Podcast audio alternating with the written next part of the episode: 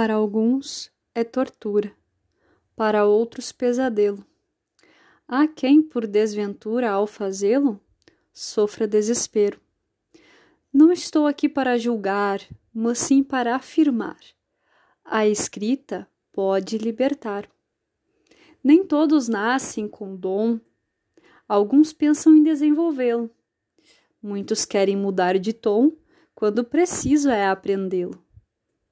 Escrever é falar ao papel, o papel que por você fala do bom, do cruel, o papel que estraçalha. A coragem em dizer o que pouco se diz, a verdade ao expor o que sempre se quis. Oportunidade desconhecida, renegada, pouco amada, alma engrandecida é aquela que sobre as letras não foi enganada.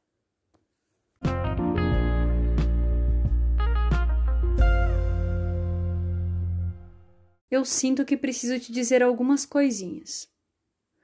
A escrita, ela é utilizada para muitas coisas. Promover produtos, noticiar, julgar, entreter, entre tantas outras. Mas hoje eu quero te apresentar a escrita de uma maneira diferente.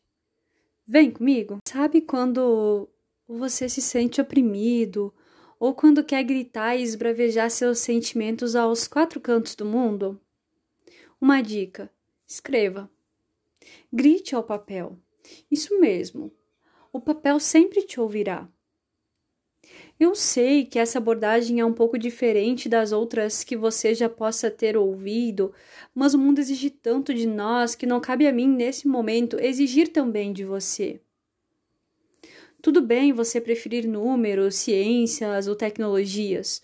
Você só precisa saber que a língua, a escrita, os livros, eles são seus amigos e estão para servir você e não o contrário.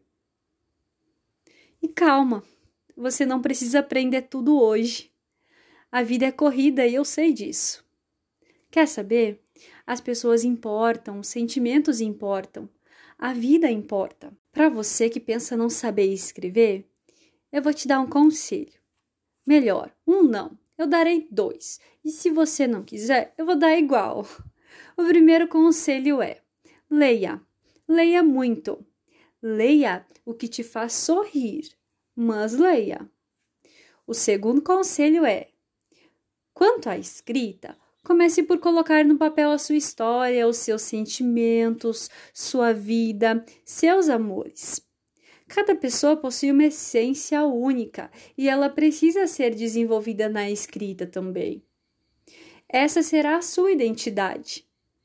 Quer saber? Cabe aqui mais um conselho. Não desista. Pode parecer difícil, mas nada é impossível Ouça bem, nada é impossível.